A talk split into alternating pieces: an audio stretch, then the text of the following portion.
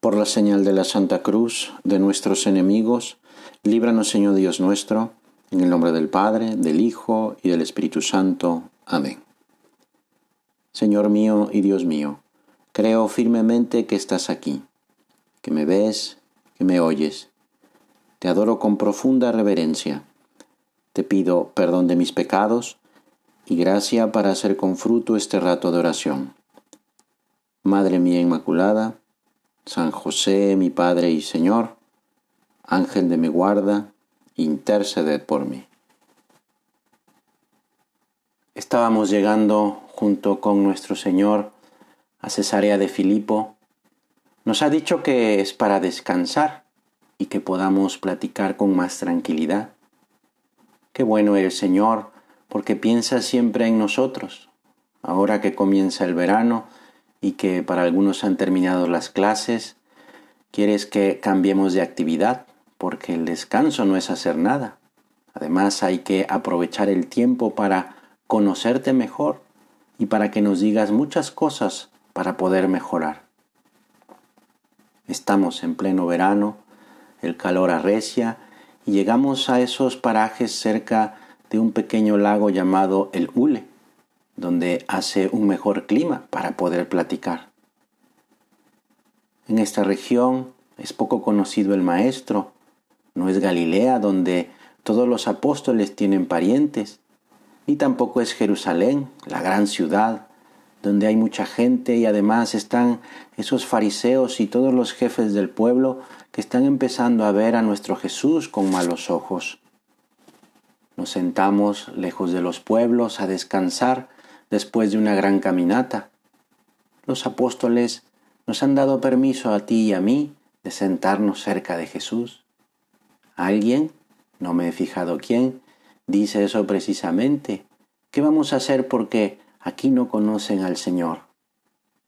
Juan, que conoce a mucha gente, dice que en aquel pueblo cercano puede avisarles a algunos amigos que vamos a visitarlos y que vean al Maestro. Otro dice que también puede invitar a unas familias conocidas. Yo, como no conozco a nadie, miro y escucho a los demás, miro a Jesús y veo que su mirada está puesta en Simón. Es como una mirada de cariño, de mucho cariño y también de confianza, como que le va a decir algo. Todos respetamos mucho a Simón porque le prestó su barca a Jesús y después de que, gracias a las indicaciones de Jesús, tuvieron una pesca milagrosa, Simón se tiró en el suelo de su barca, diciéndole a Jesús que se apartara de él porque era un pecador. Y Jesús le contestó, Ahora serás pescador de hombres. Simón, dejándolo todo, lo empezó a seguir. Tiene un carácter fuerte. A mí la verdad es que me da un poco de miedo, pero quiere mucho al Señor. Se le ve, se nota. Yo creo que después le voy a preguntar cómo le hace para ser tan generoso y querer mucho a Jesús.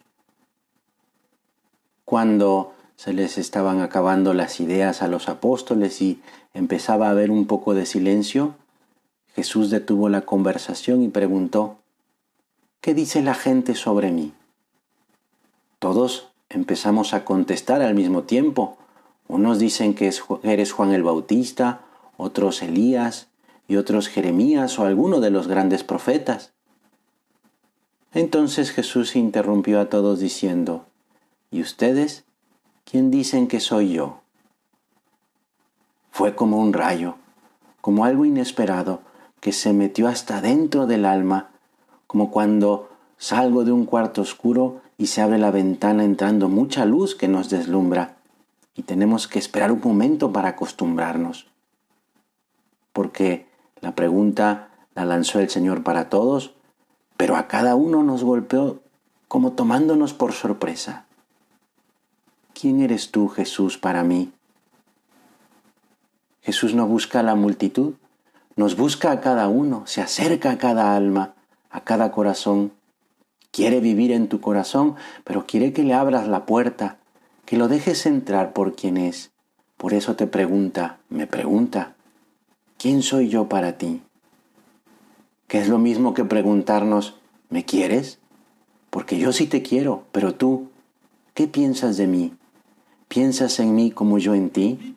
Porque, nos dice Jesús, yo te llevo en mi corazón. Yo te quiero por eso, te doy la vida.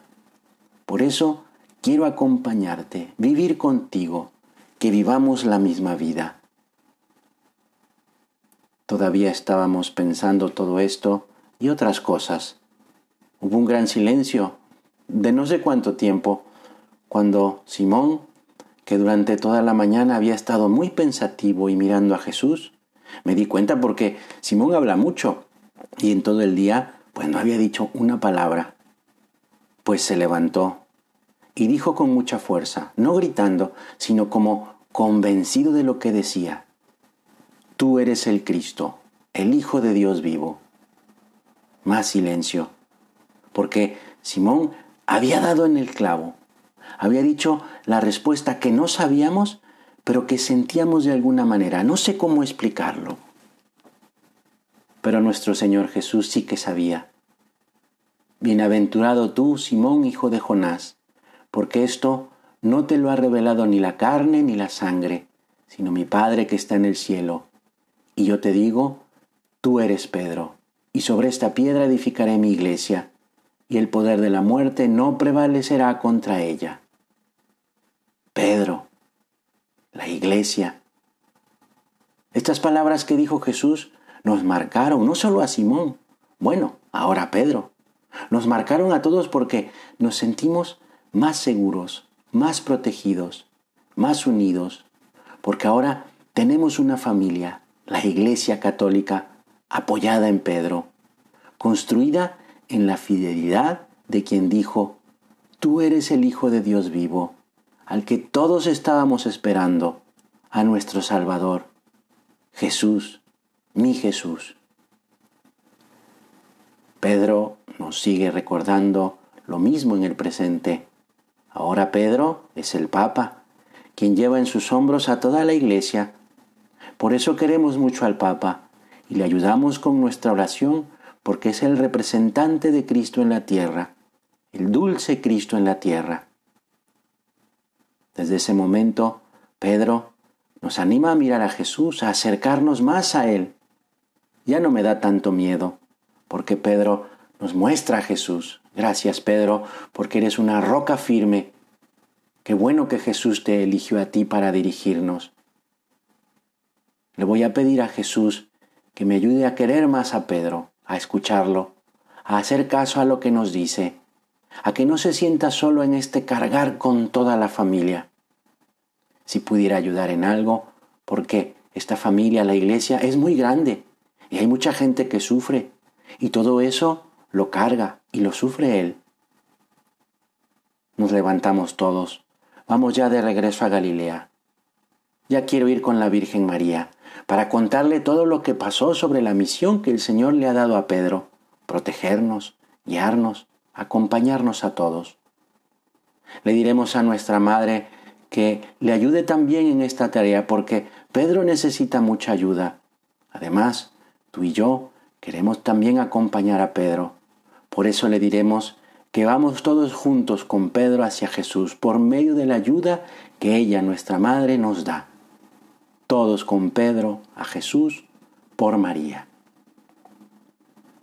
Te doy gracias, Dios mío, por los buenos propósitos, afectos e inspiraciones que me has comunicado en esta meditación. Te pido ayuda para ponerlos por obra. Madre mía Inmaculada, San José mi Padre y Señor, Ángel de mi guarda, interceded por mí.